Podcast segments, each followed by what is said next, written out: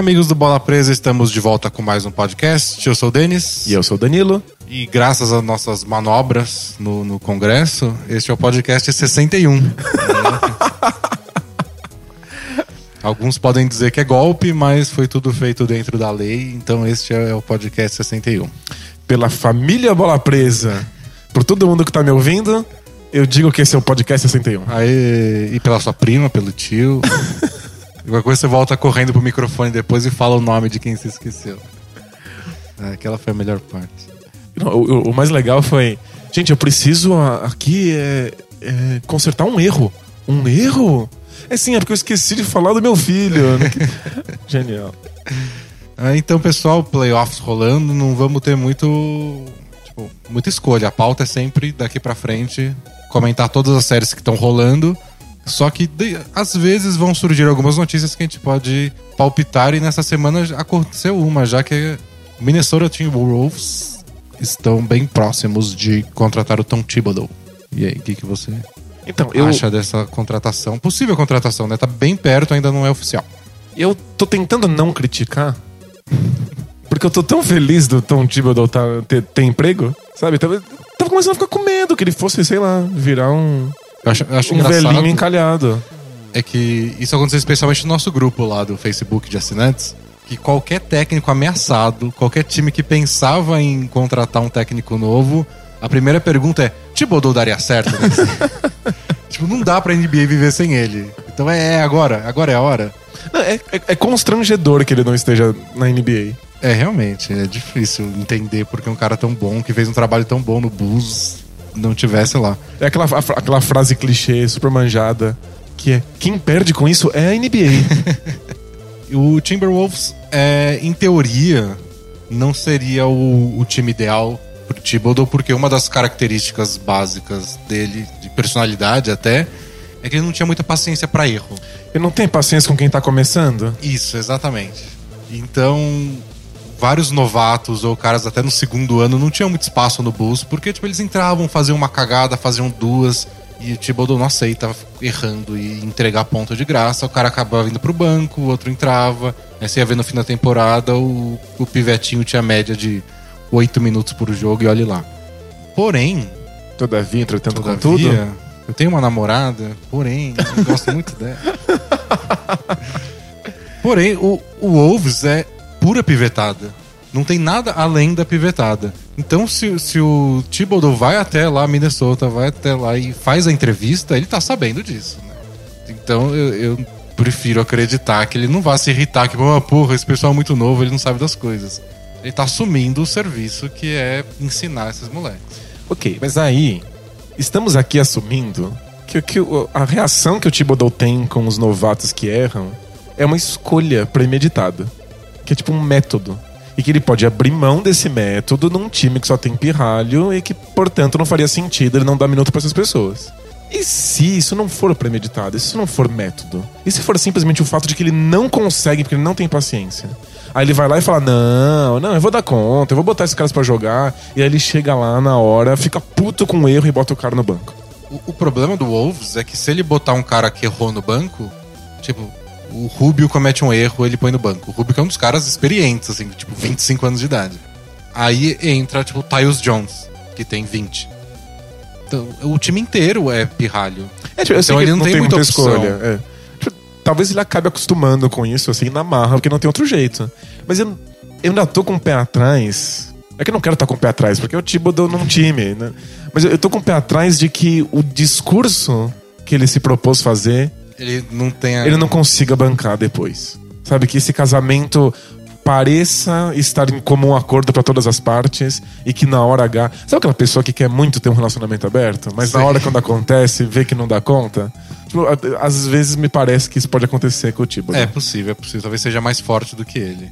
Mas eu espero que também que, que esse ano que ele passou fora da NBA ele tenha aprendido com erros que ele claramente cometeu no Bulls. Controlar os minutos, da relação dele com a diretoria. Então, qual- quais foram os pedidos dele pra, com relação à diretoria dessa vez? A gente ainda não sabe por, pela notícia ser muito nova, então não tem detalhes de acordo nem nada. Mas o Wolves está contratando um general manager ao mesmo tempo. Porque o Flip Saunders fazia as duas coisas, né? Sim. Aí quando ele morreu, o time ficou num limbo.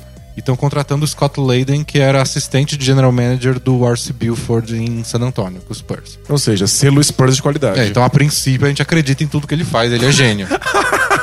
até, que ele, até que ele faça as cagadas dele, eu assumo que ele seja genial. E o Wolves finalmente vai draftar bem. Então, É, portanto. agora não tem erro. Mas contratando os dois juntos, eu imagino que tem alguma relação entre eles. Tipo, eu imagino que tenham conversado, imagino que um tenha sido informado que, ó, a gente vai trazer você pra ser o general manager, mas você não vai escolher o técnico, vai vir o Thibodeau junto. E o cara topou isso, ou talvez os dois já se conheçam, não tenho ideia ainda. Mas parece uma coisa pensada. Porque os problemas do, do, do Thibodeau no Bulls foi, tipo, a gente quer trocar esse cara, e é o cara que o Thibodeau ama, aí troca, ele fica revoltado, É. dessas coisas. Então, se, se começar já com uma sintonia entre os dois lados, é um bom começo. Mas eu espero que o, que o Thibodeau tenha aprendido isso de... Tipo, olha o que aconteceu. Por, por pior que tenha sido essa temporada do Bulls, olha como valeu a pena ter dado mais um tempinho de quadra pro Mirotic e pro McDermott. por Sim. exemplo. Acho que o, o- grande problema do Thibodeau no Bulls é que ele tinha total certeza de que eles podiam ser campeões.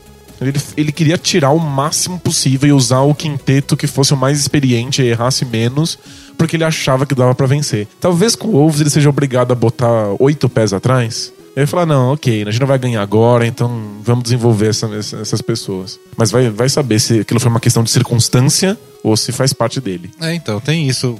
É, Até pela questão do, do. Se você pensar o estilo de jogo que ele vai implementar no Wolves, a gente só tem um time dele, exclusivamente. Ele trabalhou no Celtic, trabalhou antes em outros times, no, no Knicks, acho também. Mas um time dele mesmo foi só esse Bulls. Aí fica difícil Tipo, julgar, é né? o estilo dele, tudo que aconteceu lá? Não sei. Especialmente no ataque, sabe? Ou ele se improvisou, porque. A gente vai descobrir agora, né? Porque ele fez um ataque baseado no Derrick Rose. E agora ele tem um armador que é o oposto do Derrick Rose, que é o, o Rubio. Então, assim, na minha cabeça, tipo, essa imagem que eu tenho do Thibodeau, esse personagem que eu montei aqui com, com as poucas pistas que eu tenho, me parece que ele vai quebrar o pescocinho do Ricky Rubio em 15 minutos. Né, Será que ele vai conseguir lidar com um ataque minimamente criativo e com os passes agressivos do Rubio? Ah, não sei. Ele soube lidar com a agressividade do Rose de um jeito diferente. O Rose era, às vezes, era puro improviso e tentava umas bandejas malucas e infiltração com um garrafão lotado. Talvez ele não tenha tanto problema com isso. O que eu via mais o Thibodeau cobrar e ser difícil de lidar era na defesa. Tipo, o que incomodava ele com o Mirotic não era as bolas de três que ele tentava dois passos da linha. Era defesa. Era ele cagar no pick and roll, sabe? E o Rubio defende bem. Esse não é um problema dele. É, estavam cogitando o Thibodeau no, no Rockets. Melhor pro, pro coração do Thibodeau que ele não foi pra lá, então. É, ele ia porque, morrer. nossa senhora, se o problema é a defesa... Mas legal, porque o Wolves é um time com muitos jovens jogadores e é muito triste você passar uns anos e falar, ah, mas se ele tivesse tido um técnico melhor, quem sabe o que, que ia dar da carreira dele. Então, sei lá, Wiggins, Towns, Lavine, pelo menos a gente pode falar, ele teve um bom técnico, a gente não sabe se vai dar certo ou não, Pelo menos teve essa chance, mas né? para um time que, que errou tanto nos últimos anos, parece que é uma escolha certa. E não quer dizer que vai dar certo, mas é um bom começo. Quando você pensar no futuro, você tem vários bons jovens jogadores e um técnico bom. Não dá pra pedir mais que isso. É, e é o Thibodeau de volta na NBA.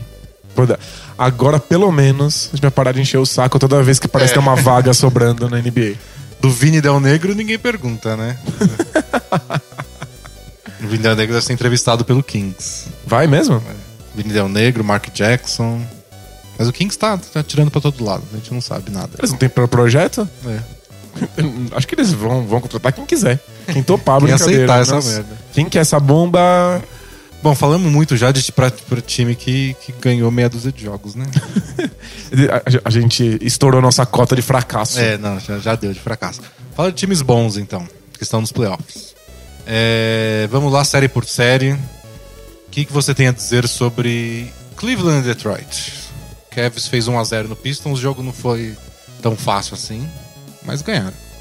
A gente já tá. A gente já, já tá velho já, né? O que a gente vai falar, porque já deve ter tido outra partida quando esse podcast for pro ar, né? Ah, isso no caso do Cavs, sim. São três jogos que vão ter hoje, então a gente vai estar desatualizado na série do Hornets Heat, Cavs e Pistons e Blazers e Clippers. Então prefiro não opinar sobre essa série.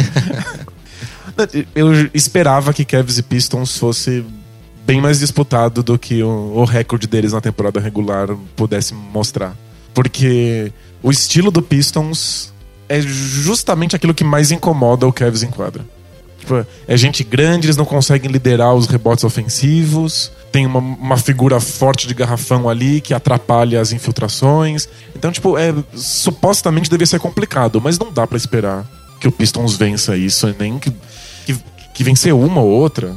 Ok, mas não dá para imaginar que ele vai vencer com frequência. Tipo, o jogo foi super apertado. Foi o jogo da vida do Pistons no ataque, deu tudo certo. É que é uma coisa que eles têm problema de ser regulares no ataque. Tipo, um dia dá certo, você vê o Caldwell Pope acertando bola de três, o Red Jackson acertando bola de três. É, quando isso acontece, esse time funciona, esse time pode fazer tudo. Aí no, no, jogo seguinte, o Red Jackson tem aqueles arremessos, aqueles jogos que, tipo, só faz pontos se ele pisa no garrafão. Fora não entra nada, é. chuta 4 de 13, então não é confiável. Mas eu também tava esperando isso. Acho que esse jogo 1 foi bem a cara da série. Talvez o Cavs ganhe um jogo mais fácil hoje. Talvez o Pistons ganhe um em Detroit, mas não imagino nada além de 4x1, 4x2. É, eu imagino que a, a, chance do Pistons é que o André Drummond tenha um jogo ultra dominante.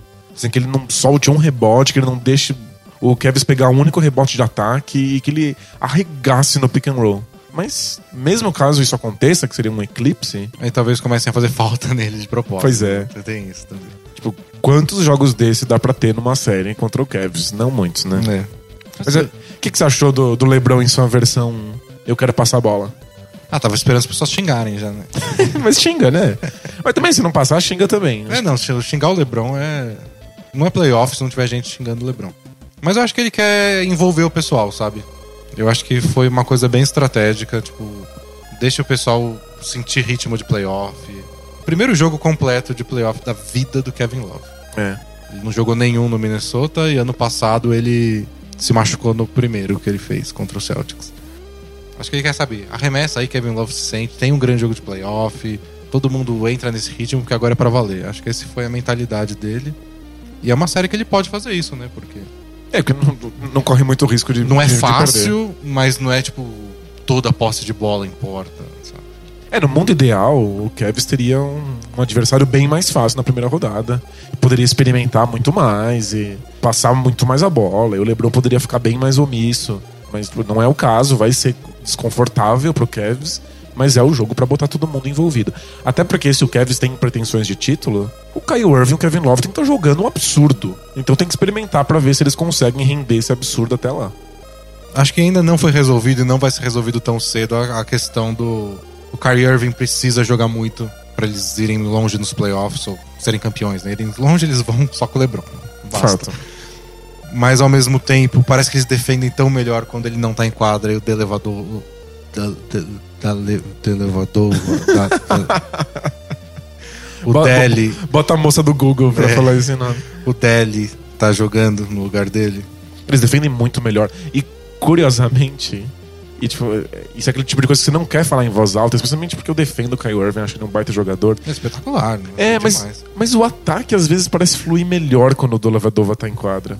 Porque parece que ele espaça mais o jogo no perímetro para que o LeBron possa entrar e criar coisas de costas para cesta. É, o Irving parece meio desconfortável às vezes. É, quando, o Kyle Irving tá no lado oposto da bola e ele precisa receber um, um passe de infiltração do LeBron, é a posição de muito desconforto. Ele até gera ali meia dúzia de arremesso de meia distância, mas dá pra ver que não é a praia. Ele, ele sabe arremessar de três, ele já.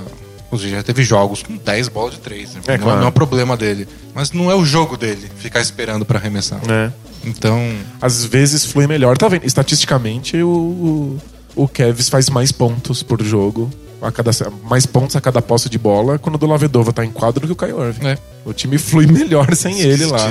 É. É, é, é mais do que esquisito, é um pouco incômodo. É, um, é, é, é, meio constrangedor, assim. Você não sabe o que fazer com o teu melhor jogador ali. Porque, obviamente, você não vai falar, não, eles deviam trocar o Irving e deixar. Não. Ou o Irving deveria ser reserva. Não é, faz nenhum não... sentido. Mas é foda, porque o time funciona melhor quando tá com, com LeBron e do Lavedova. Mas acho que essas questões vão ser mais dramáticas mais pra frente. Acho que com o Pistons dá pra ir levando. Ah, com certeza. Eles têm tempo até pra, pra se ajeitar até lá. No outro lado, a série primeiro contra o oitavo é seu querido Houston Rockets, que não conseguiu ganhar nenhuma partida do Warriors, nem sem o Curry jogando. Não, não, não, não chegou nem perto. Nenhuma. Não. Não tem, não Você acha que nem, jeito. nem em Houston tem jeito? Não tem, não tem jeito nenhum. É, tipo, não mostrou em nenhum momento que tem controle do que tá acontecendo em quadro. Nunca, nem, não passou um minuto do jogo que você olhou e falou: caramba, eles sabem o que estão fazendo, olha só, parece basquete, não deu. Acho que até foi. A gente tá falando de constrangimento, é, tipo, é muito constrangedor como esse Rockets não tem padrão ofensivo. É, parece que é tudo meio por acaso, né? Teve uma hora que o Warriors, no jogo 2, abriu 10 de vantagem.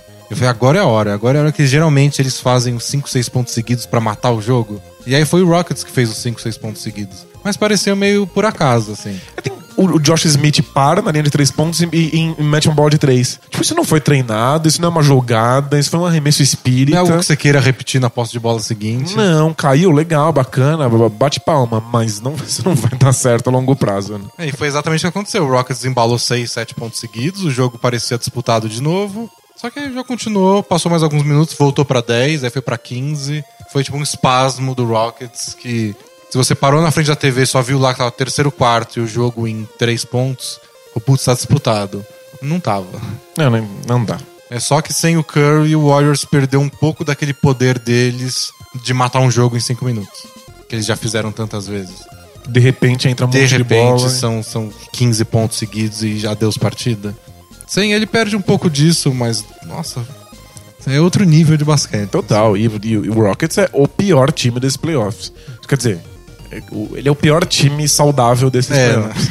pobre menfão da massa. Mas eu.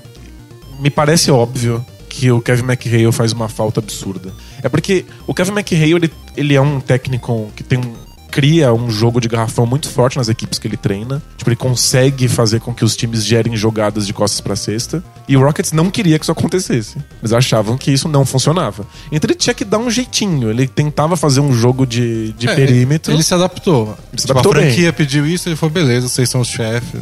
eu vou." Eu faço. Mas toda vez que o negócio apertava, toda vez que você precisava de uma sequência de pontos, ele ia lá e desenhava alguma coisa que passava pelo garrafão e aí tinha algum tipo de padrão ofensivo. Quando o Kevin McHale foi embora, o Dwight Howard foi completamente ignorado no ataque. É como se não existisse, como se não estivesse lá.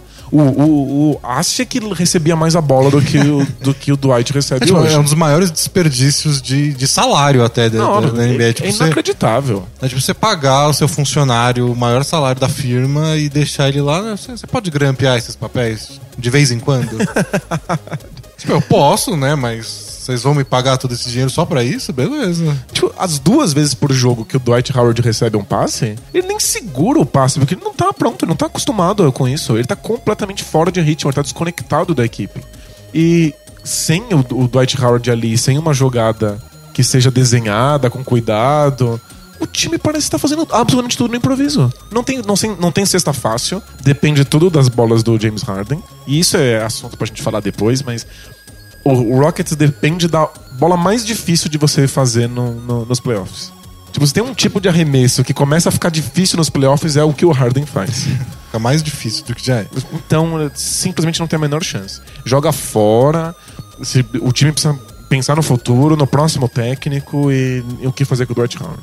Isso me lembra um pouco o caso do Dwight Howard. Me lembra bastante o que o Boston Celtics fazia na época do Doc Rivers. Tipo, a primeira ou segunda posse de bola era sempre pro Perkins. É verdade. E era tipo um afago pro Perkins. Porque obviamente eles não deviam fazer isso, obviamente ele errava a maioria. Mas era um jeito só de fazer ele participar do jogo.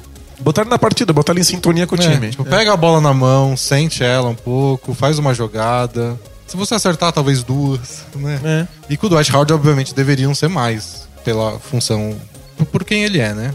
Mas é, é zero, assim. Eu entendo, eu não defendo que ele deveria ser o foco do ataque. Não acho que o Houston deveria ser um time de post-up. Mas ele não receber a bola nunca, em nenhuma circunstância, é absurdo.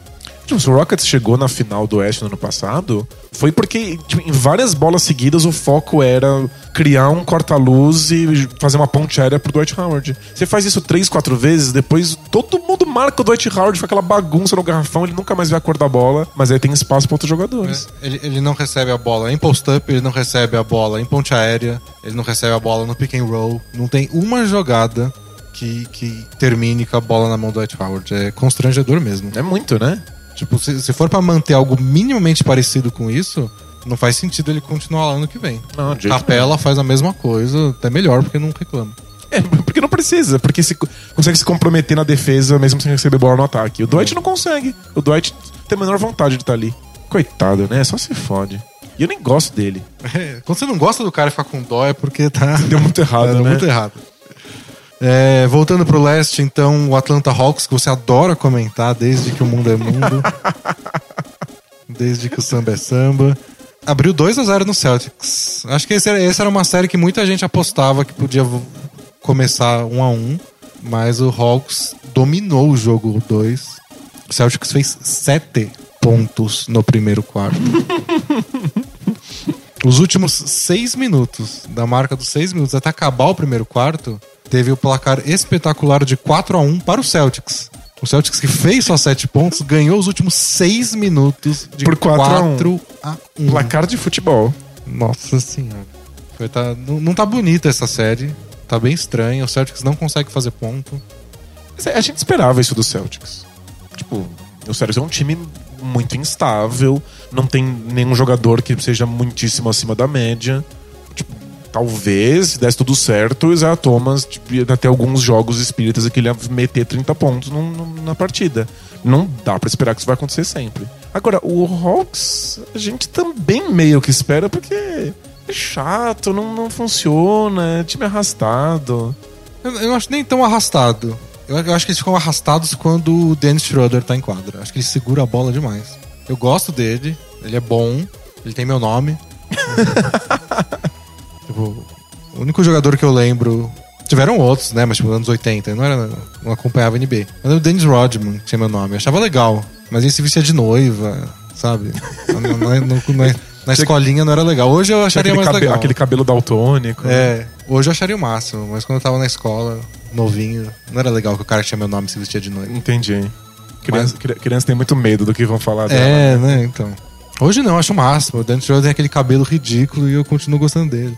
Mas eu acho que com ele o time fica arrastado. Com, com- com o Jeff Teague, ainda mais com, com a versão Playoff Teague, que é tipo All-Star incontestável, o time fica mais legal. Mas eles nem sempre acertam os arremessos. Aí quando eles ficam tocando a bola de um lado pro outro, gira, gira, gira, e alguém fica livre. Às vezes, lá, Kent Bazemore. E aí ele chuta e dá um tabelão. Eu falo, "Ah, O, o, o Hawks eles é o estão único fazendo time. certo, mas não estão. O Hawks é o único time que consegue passar tanto a bola e ser arrastado. É, né? Porque, tipo, passa, passa, passa, passa e absolutamente nada acontece. É impressionante. É que às vezes o- os adversários não respondem a esses passes. Porque, tipo, ah, esse arremesso não tem problema, a gente vai deixar aí, a gente não vai saber. E não- esse não vale a pena. É. Estatisticamente tá ok. Esse eu não vou, sabe, fazer minha defesa dar um. se contorcer toda por causa disso. Aí no jogo de ontem a gente mostrou no resumo da rodada vários videozinhos. Eles tiveram que fazer isso com o Caio Corver. E aí o Hawks começou a, tipo, beleza. Então você não vai seguir o Caio Corver aqui, o Corver vai chutar e vai acertar. Aí vocês vão seguir, então vai abrir esse buraco e, vai, e o meu CEP vai enterrar a bola. E aí ficou legal. Mas foi porque o Corver acertou cinco bolas de três das sete que tentou. É, a versão Kyle Corver não metendo bola de três pontos afunda esse É, time. né, eles dependem demais. Numa do Corver. incapacidade de produzir ponto do perímetro que é impressionante. Mas de qualquer forma, eu tô bem decepcionado com o Celtics. Ainda perderam o Avery Bradley, que, tipo, um puta defensor. E que fazia as bolinhas de três dele de vez em quando, mas menos uma opção no ataque. Vamos ver se em Boston, que é onde eles jogaram bem melhor essa temporada, eles conseguem reverter isso. Eu tô, tô esperando aquele jogo do Isaiah Thomas. No jogo três. Isso, é. É, Que ele, que ele tenha algum desses grandes jogos. Tipo, é o mínimo que a gente espera. É. Mas não sei se, é- se dá pra, pra recuperar esse 2 a 0 É, o Jay Crowder, desde que ele voltou da lesão dele, não tá jogando o que tava jogando antes. Não sei se ele voltou ainda meio baleado, mas. É, não é um time de- que depende das estrelas, não é o Oklahoma. Mas. ah, É que depende tanto de todo mundo que faz, faz muita É. diferença. é. o Isaiah Thomas e o Jay Crowder, pelo que eles fizeram ao longo da temporada regular, estão esperando um pouco mais deles nos próximos jogos. Mas, ah, eles são bons, jogam melhor em casa. Eu, eu tô otimista de que talvez essa série volte 2 a 2 mas não ficaria surpreso se o Hawks roubasse um joguinho fora. É, não, eu não ficaria surpreso nem se acabasse em 4 a 0 Mas é, Sério? eu- é, Pelo Ah, que eu. Eu acho que pelo menos um jogo em Boston. Eles jogaram tão melhor em casa durante a temporada. Não, sem dúvida nenhuma. E, tipo, é, eu esperava que fosse uma série super disputada. Mas seria surpreendente se o Celtic simplesmente não conseguisse colocar tipo, uma grande performance ofensiva e o Hawks nessa, nesse chove não molha ganhasse os dois jogos? Uh, Talvez. Eu, eu espero o Celtics jogar bem melhor no jogo 3. Mas se eles jogam bem melhor e o Hawks ganha de algum jeito, um jogo disputado, pau a pau, e ganham, aí o 3 a 0 mata com a moral de todo mundo. Ah, né? sem dúvida. Aí não tem. Se, se abrir 3 a 0 realmente é difícil. É é que eu espero que o Celtics já faça 2 a 1 Entendi. É o tipo jogo resposta. É bem possível. É, do outro lado, o jogo que a gente vai ficar desatualizado, que é o Clippers e, e Blazers. Eu achei que o, o- jogo 1 que o Clippers ganhou parecia disputado, mas o Clippers continuava abrindo vantagem. Pouquinho a pouquinho. Aquela, aquela goteira assim que você não, não consegue tapar. Não parecia uma surra, mas aí quando você foi ver, tipo, nossa, tá mais de 10 já? Não sei explicar direito. Não parece que o Blazers tá tão atrás, mas ao mesmo tempo eles não tiveram chance. Não, e não tiveram. É, é que o que dá chance pro Blazers, o que faz você assistir um jogo do Blazers e falar: caramba, eles vão ganhar, mesmo quando tá dando. Quando as coisas não estão dando perfeitamente certo, é uma grande performance ou do Lillard ou do McCollum. Um dos dois metendo um milhão de bolas, e você sabe que eles têm esperança. A qualquer momento, eles podem virar uma partida. Se os dois estão indo muito mal, o McCollum foi engolido pela defesa. É, o McCollum foi, foi foi- muito louco. É muito legal ver que esse Clippers tem potencial pra simplesmente desaparecer um jogador. E se o Celtics precisa do, do Isaiah Thomas e do Jay Crowder no ataque, o Blazers precisa o dobro do Lillard do McCollum. É, né? com certeza. No ataque, eles carregam o time nas costas. Até quando os outros fazem pontos, geralmente é porque eles fizeram tudo antes. Mas o, o Lillard teve muito mais espaço. Tipo, o McCollum recebeu atenção exclusiva e dobra de marcação sem a bola. Foi uma coisa muito absurda. Mas o Damian Lillard foi marcado individualmente a maior parte do tempo pelo Chris Paul. Ele teve muito mais espaço pra arremessar. Por que será que ele não, não entrou naquele modo loucão de tipo, eu vou ganhar esse jogo sozinho? É, não sei. Se tivesse geralmente, feito, ele, geralmente quando as coisas estão dando errado, ele vira meio hero ball. assim. É, Que é bem legal de assistir. Não sei se, se é eficiente sempre, mas. mas é divertido. Hero ball é sempre divertido. O que eu achei esquisito é que eu vi uns depoimentos dele de como ele admira o Chris Paul. De como o Chris Paul é o que ele quer ser um dia. Que ele quer ter o mesmo estilo de jogo e o mesmo domínio sobre um time, e que ele quer os mesmos títulos e conquistas que o Chris Paul Nunca, tem. nunca chegar na final de conferência. Exato, é, é o sonho de todo armador.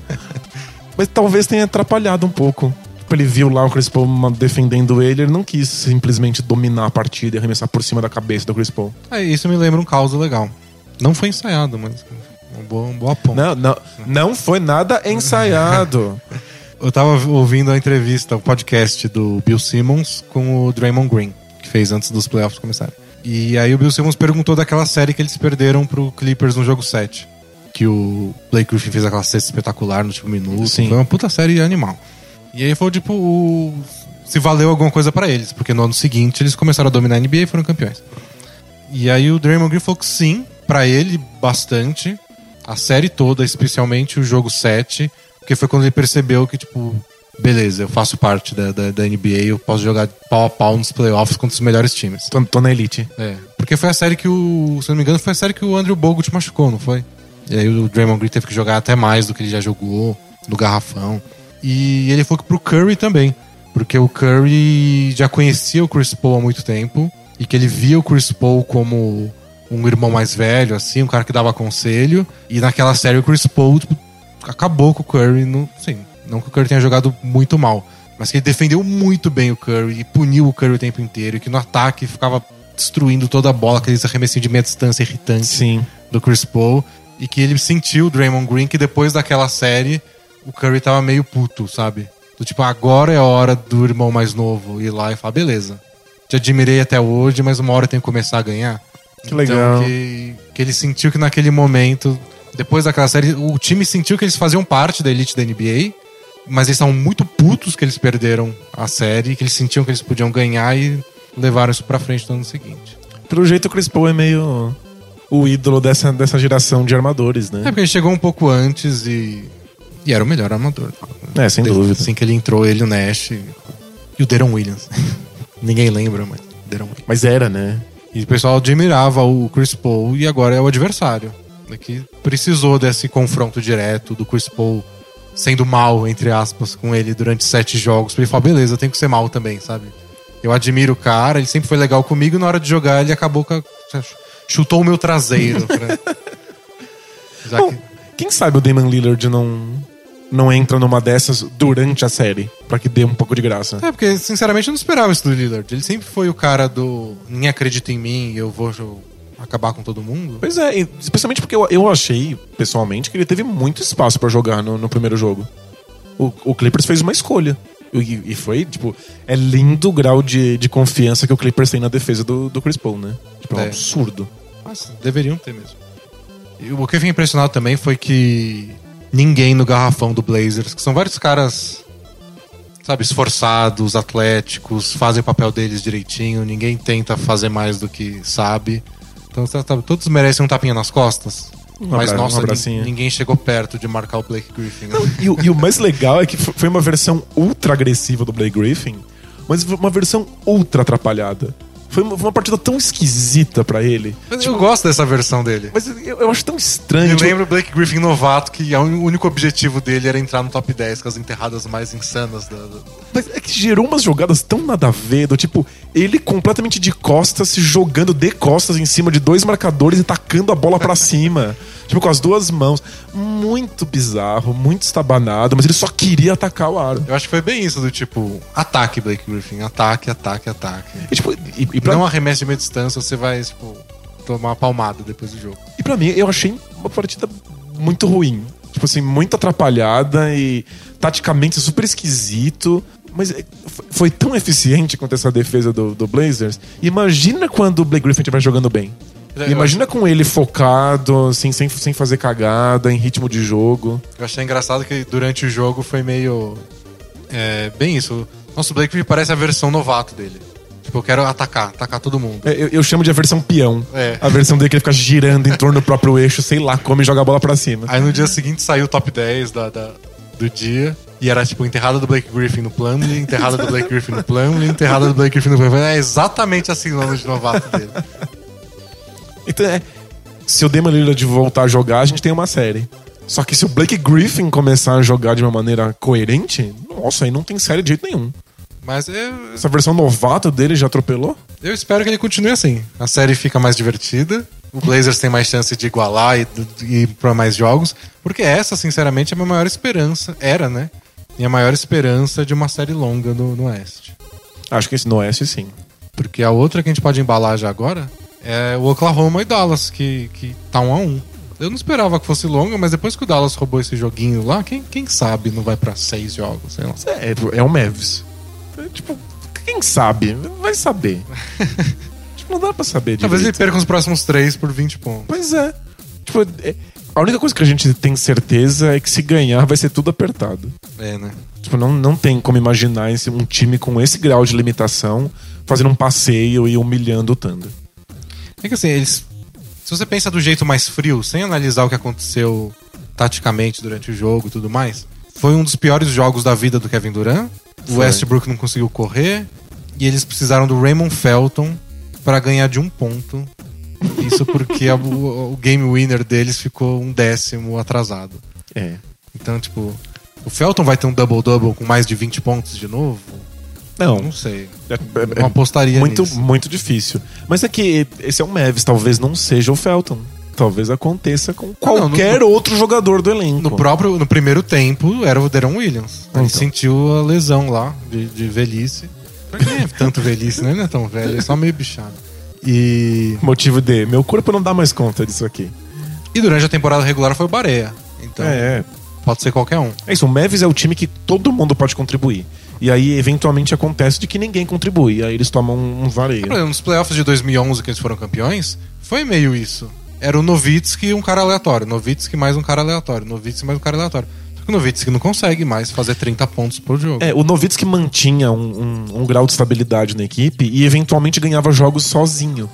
E aí, quando outros jogadores contribuíam num, num- num esquema de jogo que- em que a bola roda, roda muito, em que os armadores passam um pouco a bola, alguém simplesmente acordava e aí eles venciam com muita facilidade e foram campeões. Agora o Novitsky não dá esse grau de estabilidade. Então, tipo, eles dependem de muita gente dar certo no mesmo dia.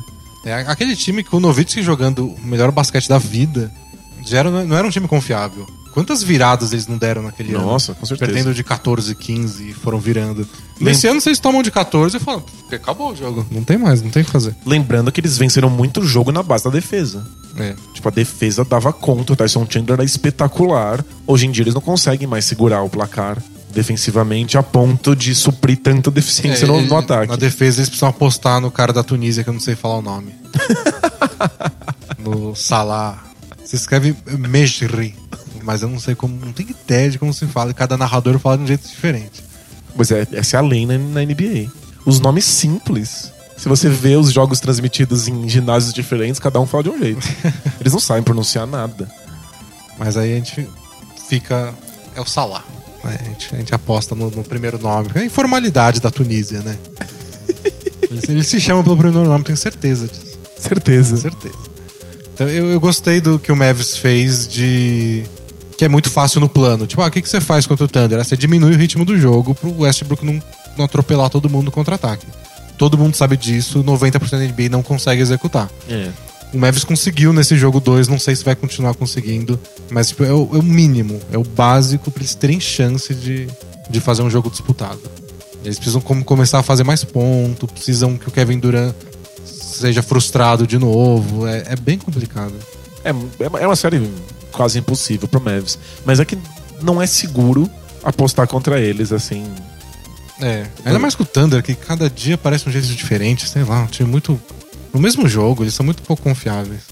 É porque é um time que dep- depende muito da ação individual. Então esses times oscilam mesmo, normal. E nesse jogo teve uma jogada no finalzinho, o Thunder precisando de ponto. E aí o Wesley Matthews grudado no, no Kevin Durant. E eles foram pro pick and roll com o Westbrook pra trocar a marcação. E aí conseguiram a troca e ficou o Kevin Durant no Felton, atacando o Felton. E aí todo mundo foi pro outro lado da quadra e o Westbrook abriu na linha de três. E aí o Wesley Matthews ficou no meio do caminho, tipo, vou ajudar na dobra pro Kevin Durant, tipo, contra o Felton, né? Um anãozinho, gordo. e vou meio que deixar o. O Westbrook, Westbrook de três, porque não é a melhor bola dele. Mas ele ficou no meio do caminho. E o Kevin Durant não fez nada. Ele virou de costas, deu um empurrãozinho pra trás no Felton, girou e deu um arremesso forçado. Não chegou nem perto de entrar. Nossa, que jogada perfeita pra eles, deu tudo certo. Eles não tiraram nenhum proveito. Tipo, não é que eles erraram um bom arremesso. Eles tentaram um arremesso ruim, forçado, com um monte de, de- de tempo no relógio ainda. Aquele foi pra mim a síntese do, do jogo. Tipo, por mais que o Mavis esteja se esforçando, o Thunder tá jogando no lixo um monte de posse de bola imbecil. assim. É que, supostamente, a filosofia de ataque do, do Thunder é dar o mínimo de passos de passes possível pra colocar uma do, do seus jogador, um dos seus jogadores em posição pra arremessar, pra fazer uma cesta. Isso significa que simplesmente botar a bola na mão do, do, do Duran com um marcador é o suficiente pra eles. Eles não precisam ler o jogo. Eles não são levados pelo esquema tático a ler quais são os mismatches, quem é que tá marcando quem não deveria. Não, E aí eles perdem umas, umas, Aí, é. umas posses de bola muito, muito simples.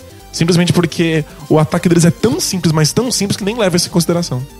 E aí não ajuda que o resto do time também não. Ninguém apareceu no ataque pra dar um- uma ajuda nesse dia ruim. Mas o Thunder também tem muito do que a gente falou do White Howard, né? Os caras não são envolvidos, eles não arremessam nunca. Aí surge uma opção, um arremesso no quarto período depois que ele não pegou na bola durante 20 minutos. É, é aquela coisa de. O esquema tático é assim, supostamente, porque o time não tem outras opções que não seja Duran e Westbrook. Só que você acaba criando algo depois de ter escolhido esse, esse esquema tático. Os jogadores não são envolvidos, eles não melhoram nunca ofensivamente. E aí você vai afundando cada vez mais nesse buraco. Uma coisa que eu gostei muito do Thunder ao longo da temporada, ou na primeira metade da temporada, é, é quando eles estavam usando o Cameron Payne, o armador novato, junto com o Westbrook, deixando o Westbrook às vezes sem a bola e com o armador mais de ofício, né? Que Mais tradicional? tradicional. Dava um- uma cara diferente pro ataque, um- uma cara mais de ataque De, de um normal, de basquete, sabe? É, assim. é. Não tanto um- essa coisa exótica de ter dois super jogadores atléticos espetaculares. E era legal usar isso de vez em quando. Aí o que eles fizeram? Trocaram pelo Randy Foy, começaram a improvisar o Randy Foy de armador, o Cameron Payne foi pro banco, começou os playoffs, nem o Randy Foy tá jogando tanto assim. e o Cameron Payne só entra em quadra pra dançar com o Westbrook antes do jogo. Pois é. Então, não sei, era, o- era o que eu mais gostava de diferente no ataque do, do Thunder, e aí eles tiraram isso. Então, Mas é que eu acho que é porque o Range 4 tem mais possibilidade de criar o próprio arremesso. Então, como o, o ataque do Thunder é baseado nisso, você passa a bola pra alguém e ele cria o arremesso dele ali na, na hora. No caso o ataque quebre, que é a única situação em que o Foy vai receber a bola, ele cria um arremesso lá e pronto. ele pode ficar de arremessador quando o Westbrook atacar, É. e o Payne nem tanto. Mas aí qual, a mínima chance de tornar esse time um ataque convencional, com possibilidades de jogada, foi pro ralo, né? É. E, e teve outra coisa que a gente sempre falou desde o começo da temporada, de que era difícil decidir deixar o Steven Adams ou o Canter em quadro, porque cada um dava uma coisa diferente. E, nossa, é, eu não saberia o que fazer também. Tipo, eu nem critico o Billy Donovan nessa, Tem que fundir os dois num- num- usando a magia negra. porque teve, teve, teve uma bola que o Felton entrou no garrafão livre, e aí o Steven Adams apareceu, deu um tocaço lindo e maravilhoso. Aí na bola seguinte ele recebeu o passe no garrafão, deixou, a- tava livre, deixou a bola cair no chão, não olhou pra cesta e tocou pro Westbrook, que tava tipo na linha de três. Nossa, que ridículo. O Canter teria feito uma cesta em um milésimo de segundo. Sabe o que eu acho engraçado? Qu- Quando ele faz coisas certas, porque tipo, ele, já- ele recebeu algumas bolas no garrafão e fez ba- bandejinhas. Ele faz errado. Porque tipo, ele recebe a bola alta, ele poderia, com o tamanho dele, a impulsão que ele tem, ele poderia pegar uma ponte aérea. Não, ele pula pra caramba, pega a bola no ar, cai com a bola no chão, dá uma batidinha na bola Ai. e depois faz uma, uma bandeja. Que raios ele tá fazendo? Ele poderia estar cravando de costas. Isso me lembra. Dá só um nome, Quame. Só isso. É verdade. Quame Brown fazia isso o tempo inteiro. E aí o que eu mais gostava, até por- até por ter assistido o Quame Brown no Lakers durante vários anos e ter vontade de chorar toda vez que acontecia isso, eu tinha orgasmos toda vez que o Andrew Bynum e o Paul Gasol recebiam passes, esticavam a mão pra receber o passe lá em cima e ficavam com a mão esticada até finalizar. É, e, e o Paul Eles não Gasol- dobravam o cotovelo. E Eles Gasol- recebiam a bola e finalizavam. O Gasol não é atlético o suficiente pra pegar tanta ponte aérea, embora ele até que pegue razoavelmente. Mas era só isso, ele recebe a bola alta e mantém alta e aí faz uma bandeja. Era é tão isso. difícil? Aí o Steven Adams faz todas essas palhaçadas. E o Canter, tipo, é o que ele sabe fazer da vida, é só receber a bola. Porque só que ele tem boas mãos, né? Hum, na prática, segurar a bola. É, e tem, e tem umas bolinhas de três agora na zona morta. Mas ele não devia tentar isso, né? A gente não precisava, Não né? precisava. É que assim, você pode saber, mas né? Outros caras fazem isso melhor que ele. Se ele tá em É. quadra, é porque ele, ele sabe pegar bolas do garrafão e fazer bandeja. E ele pega muito rebote ofensivo. Ele não vai pegar o rebote ofensivo do arremesso que ele chutar de três da zona morta. Pois é. Que com certeza vai gerar um rebote ofensivo. Quer dizer, um rebote. É, voltando pro leste, a série Miami Charlotte Hornets, que muita gente apostou que ia ser uma das mais disputadas, incluindo a inclusive, gente. é. A gente falou disso no podcast e tudo mais. Mas o primeiro jogo não foi assim, foi um, um atropelo. Já rolou um segundo jogo, agora que a gente não sabe. Isso, vai. Então, tipo, continuar falando que essa série era pra ser disputada ficou muito arriscado. Fala agora. uma coisa bem nuvem, assim, sabe? Ah, talvez role, talvez não. Eu, eu acho que as duas equipes vão dar o máximo delas que vai vencer a melhor. Há que executar melhor o seu plano Exato, de jogo. é. E aí, vamos, vamos próxima série. o que me impressionou mais no jogo 1 foi como o Hornets não teve nenhuma resposta pra qualquer jogada que envolvesse o Hassan Whiteside. Não, não, eles não sabem o que fazer. Pick and roll, ponte aérea, rebote ofensivo, não, tudo que envolvia o, o Whiteside ele dominou completamente. Sabe que eu acho muito impressionante quão ruim o Al Jefferson é marcando pick and roll. Eu fiquei tão impressionado quando aconteceu no jogo que eu fui procurar as estatísticas. E ele é um dos piores defensores de pick and roll da NBA. Esse é um problema de deixar ele em quadra. né? Pois é, porque tipo, é- ele consegue fisicamente segurar o Whiteside. Inclusive, ele, ele se saiu bem no ataque contra o Whiteside em algumas posses de bola. Mas ele não consegue marcar o pick and roll. E aí, tipo, o Dragic faz o que bem entender quando o, Al Jefferson tá em quadra. Mas os outros caras, além do Whiteside, tipo o Cody Zeller, esses caras, eu achava que eles eram atléticos o bastante pra, sabe, conseguir cobrir a correria e os pick and rolls envolvendo o Whiteside, mas não, não rolou. E eu lembro que semana passada a gente gravou o podcast e aí a gente foi jogar um pouco de NBA 2K. A gente falou, vamos fazer uma série de playoff. E aí você pegou o Heat e eu peguei o Hornets. E o jogo ficou, dis- acho que disputado uns três quartos e no último eu não fiz um ponto. Você roubou bolas atrás de bolas e foi fazendo contra-ataque. E teve uma hora do jogo que aconteceu exatamente a mesma coisa. Falei, nossa, o Hornets não consegue acertar um passe, parece eu jogando aquele dia. Eu dava um passe pro lado, falando, não, esse é o passe de segurança. Aí aparecia a mão do Justice Winslow lá, roubava a bola e era muito errada do outro lado. E eu senti isso que aconteceu isso também. E isso destrói por completo a confiança de um time, né? Quando você tem medo de passar pro lado, não tem mais o que fazer em quadra. É. Isso é desesperador. Aí você não quer passar, aí você faz uma jogada mano a mano e sai um arremesso forçado, lixo, de costas. Que gera um contra-ataque, aí o É. placar vai aumentando e aumentando. Mas foi animal a escolha do Hit de começar com o Whiteside, porque ninguém esperava que isso acontecesse. Eles chegaram até a fazer no- na última semana de botar um jogo dele titular, mas eu não levei a sério também. É porque, é, é porque bizarramente, o Whiteside tá ali de titular exige que o Dwayne Wade trabalhe no pick and roll, que é uma situação em que ele não é mais eficiente como, como já foi. O Dragic é muito melhor. Se, se o Whiteside tá em quadra e o Dragic e o Wade estão juntos, quem fica com a bola na mão é o Dragic. E o Wade fica inútil encostado lá num canto. Se o, Wade vai jogar de costas pra cesta, que é onde ele arrebentou o Hornets, o Whiteside tá lá estorvando. Só atrapalha. Então, tipo, você acaba abrindo mão de uma estrela porque o Whiteside tá no time titular, não faz sentido nenhum. Mas, fez, fez, Mas contra o Não Hornets. faz sentido, mas fez. Fez contra o Hornets porque eles não. Eles têm respostas contra o Wade. Quer dizer, não muito, mas eles têm mais possibilidades de resposta contra o Wade do que eles tiveram contra o Whiteside, que simplesmente acabou com o jogo. E, e o Hornets não vai ter chance em nenhum jogo se o Walden continuar arremessando, que nem ele fez no jogo 1. É, acho que a minha esperança pra uma série disputada é o Dengue voltar ao normal. É, o normal dessa temporada, que foi bem abaixo disso ofensivamente. Porque o Heat tá jogando num ritmo bem mais rápido e com mais arremessos do que no começo da temporada, especialmente desde que chegou o Joe Johnson. Sim. Mas boa parte disso é por causa dos arremessos do Joe Johnson. Agora, com o Dual Deng também acertando tudo, aí é bem difícil parar o ataque deles. É, defender o pick and roll com o Whiteside já é difícil. Se tem alguém metendo bola do perímetro. É. Se, se- tem alguém pra receber passes do lado oposto da bola quando o Dwayne Wade tá de costas pra cesta, nossa, acabou esse jogo. A gente esperava uma série disputada com o, o hit normal que não acerta uma bola de três pontos, nem se a vida depender disso, né? É, com ele chutando de três, aí é outro time. Eu não sei se vai acontecer mais vezes nesse nível, mas acho que é- essa é a melhor versão do Heat. É o Whiteside dominante, é, os passes rolando, muito roubo de bola e mais de um cara acertando bolas de três. Esse, esse é o ápice do Heat. Aí o desafio é quantas vezes eles repetem isso. É, se eles repetem isso muito, nossa, é final do leste. É, também acho. Agora, se isso foi uma aberração, a gente não tem como saber.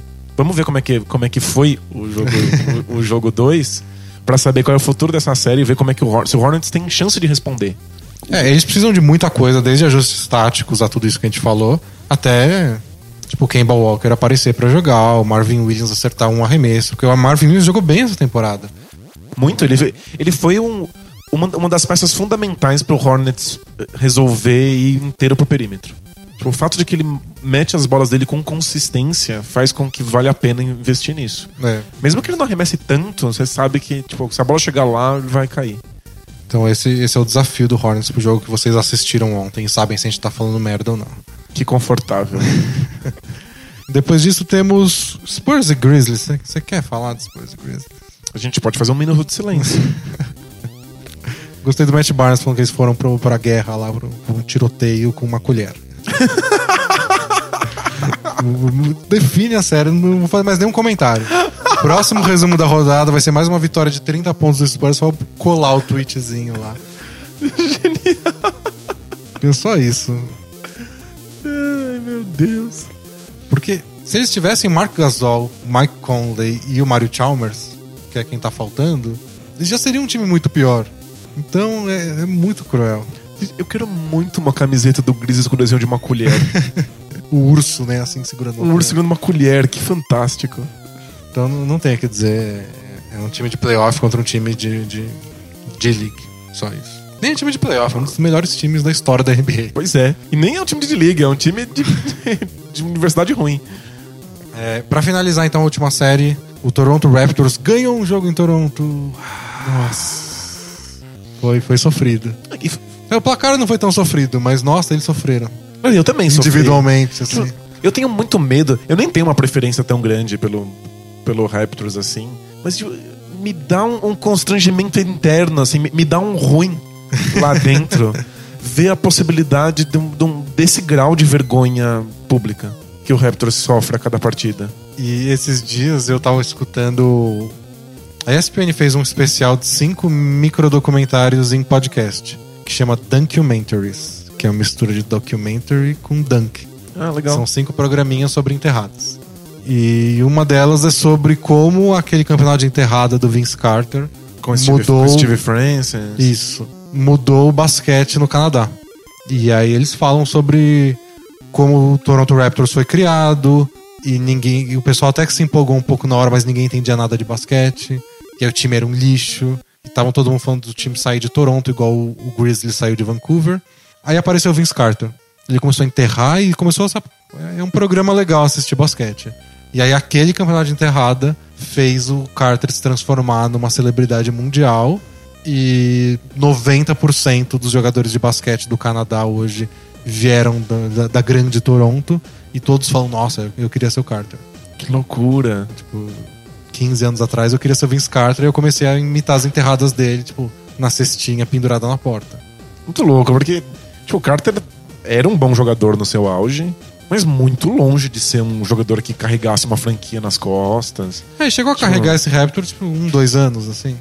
E aí depois o time caiu muito, ele, tipo, ele não conseguiu manter o mesmo nível. E o Carter era muito bichado, né? Machucou muito também. Machucou, e, ele- e a relação dele no Toronto foi piorando com ao longo do tempo. Aí depois ele foi ser parça do Jason Kidd no Nets. Mas legal saber que ele teve esse impacto cultural. Mas ele, nossa. E, e se você não entendia tanto de basquete, o Vince Carter era mais fascinante ainda. Porque, tipo, ele fazia todas as jogadas de efeito. É, tem isso. Se você não sabe o que tá acontecendo numa quadra, ver alguém enterrando ainda assim é impressionante. É, então, ele, ele foi muito importante pra, tipo, fazer essa. cativar as pessoas, tipo, comecem a assistir basquete. Talvez quando você comece a entender muito mais, você vê que o Carter deveria ter melhorado isso e aquilo pra ser um jogador melhor. Mas Dante, já foi, tipo, já, já te pegou. É, culturalmente. E pelo jeito deu certo, porque essa Então, e torcida agora- do Raptors é E apaixonada. agora Toronto, passado 20 anos de franquia, é, é uma cidade apaixonada pelo time deles. E, ver eles passando essa vergonha. Eles lotam o ginásio e fica aquela galera lá fora assistindo telão. No telão, rua, muito pulando. louco. É tão difícil. Parece até o pessoal assistindo impeachment. assim. O, o Daryl Morey do Rockets, ele tá, foi fazer scout em algum lugar da Europa. Não reconheci qual era. E postou um videozinho da torcida de um time de basquete da Europa. Pirando, assim, com tipo sinalizador e tudo mais. E ele falou, tipo, nossa, na NBA nunca vai acontecer isso, mas é sensacional. E não vai acontecer, a torcida do Raptors não é assim. Mas acho que é o mais próximo que fica. é, o- é o mais próximo de um- uma loucura coletiva, assim, né? Isso. Por mais barulhenta que seja a torcida do, Do Warriors. ou que era a torcida do Jazz e do, Do Kings, Kings. não era nesse tipo de torcida apaixonada. É tipo, vamos fazer barulho porque é legal fazer barulho e ganhar jogos. É a identidade deles, É. fazer barulho, mas não. A do Raptors é apaixonada, não é questão de fazer barulho ou não. Então eu torcia muito pra eles, ó, tem algum resultado, sabe? Vai, vai pra final do leste, sei lá. Eu nem quero um resultado, eu só não quero a vergonha. Tipo, não, não dá mais pra jo- perder em casa. Perde fora. Perde fora, perde quantos jogos fora precisar, mas não perde dentro mais.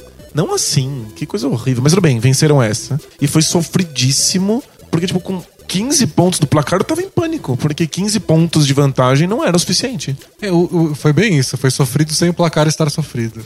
Quando diminuiu, o, diminuiu pra, sei lá, 10, 9 pontos, eu falei, não, já era. Acabou, vão perder. É tipo, o Warriors caiu pra dois, a gente fala.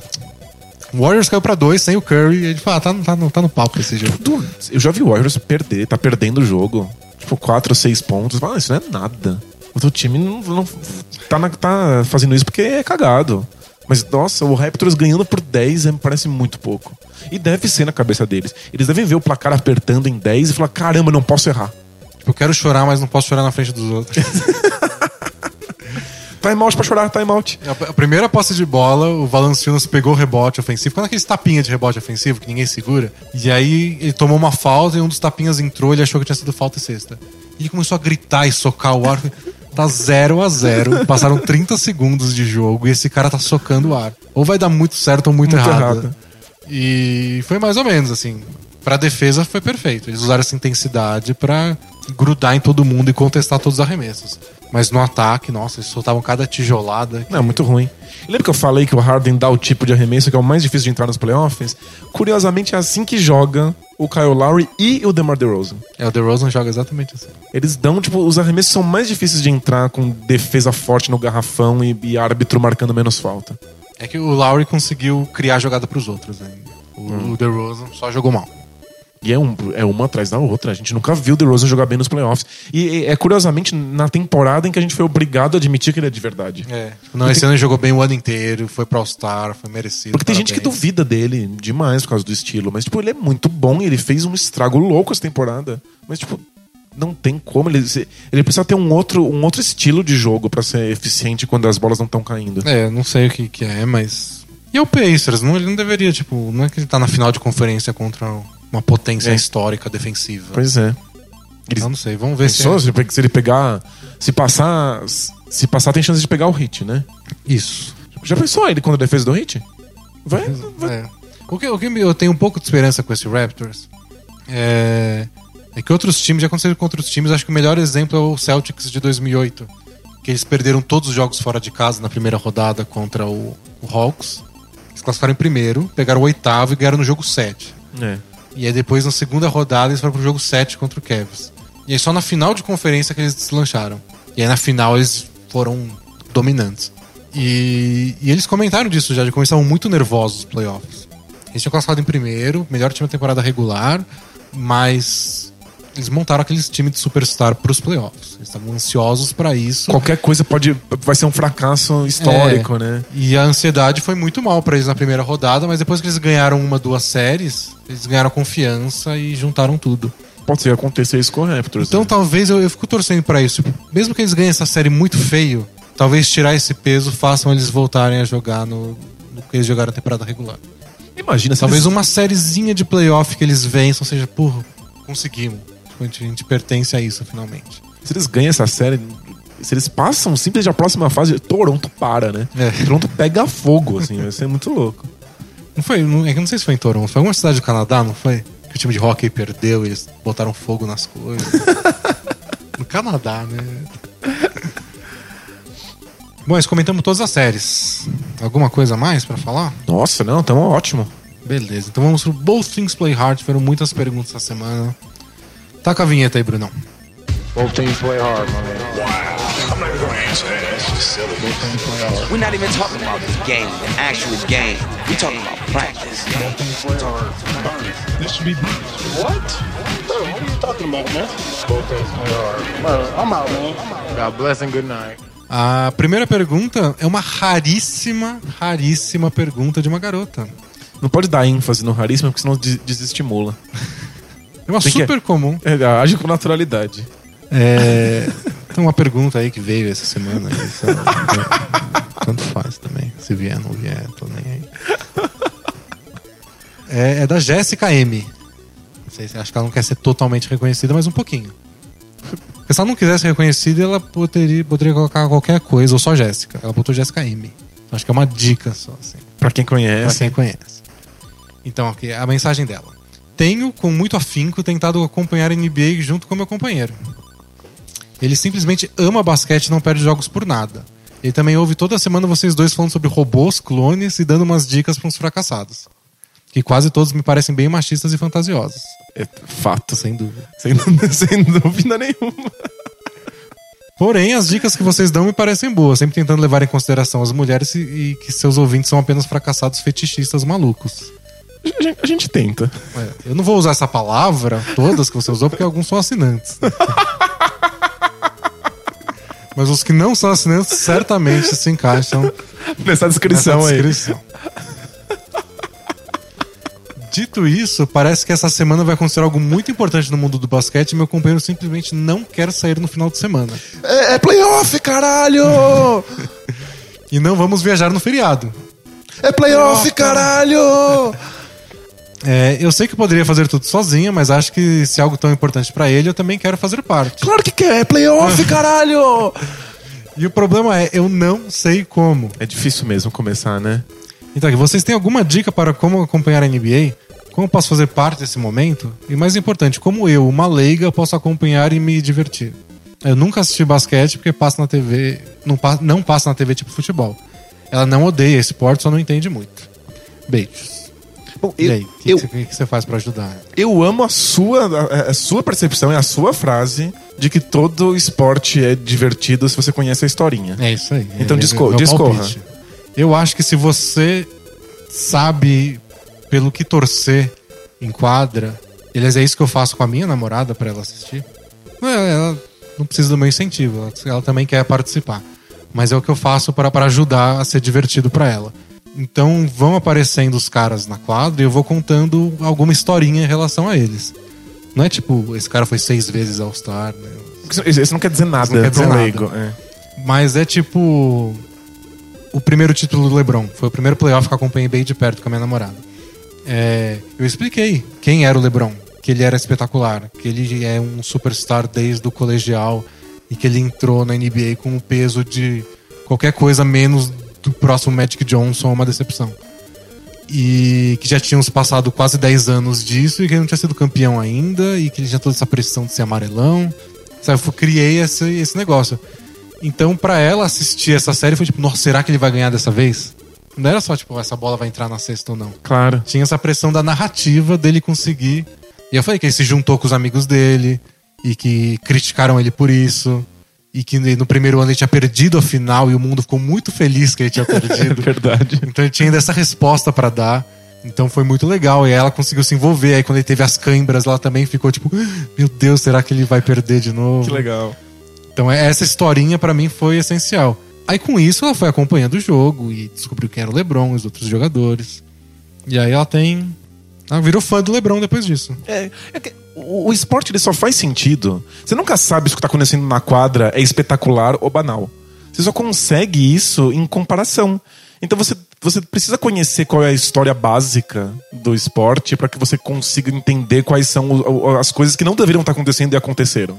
Então o que você precisa para começar a acompanhar um jogo do- de playoff é alguém que te dê esse contexto.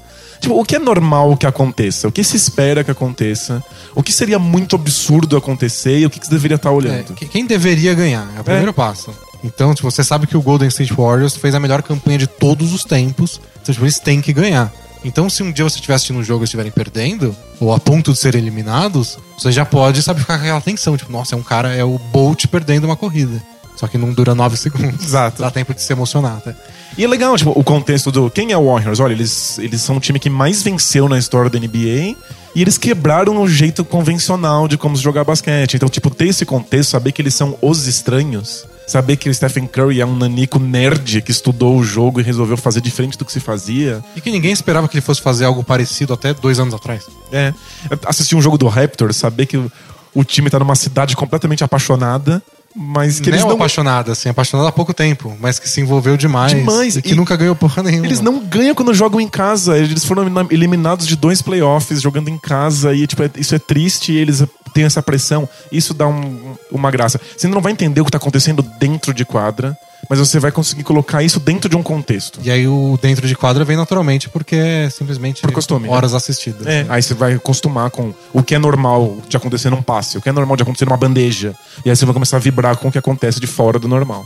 E se o seu companheiro é tão apaixonado por basquete quanto ele parece ser, ele deve saber o bastante pra poder te informar dessas coisas. Então, Antes de começar o jogo, senta, ele te dá o contexto da partida e aí depois, durante o jogo, ele vai te mostrando coisas individuais sobre os carinhas e tal. É só ele não ir com tanta sede ao pote.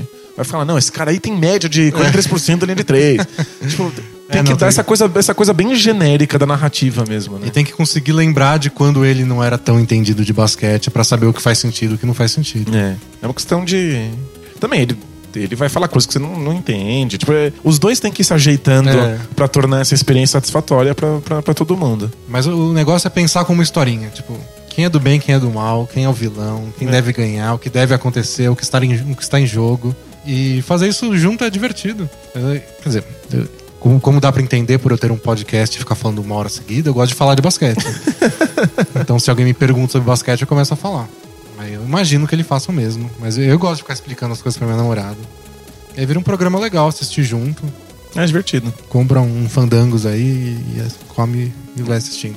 Não é tão gostoso que nem comida do restaurante que vocês poderiam sair e tudo, mas. É, pede comida, mas fan- fandango não, fandango, fandango é cancerígeno.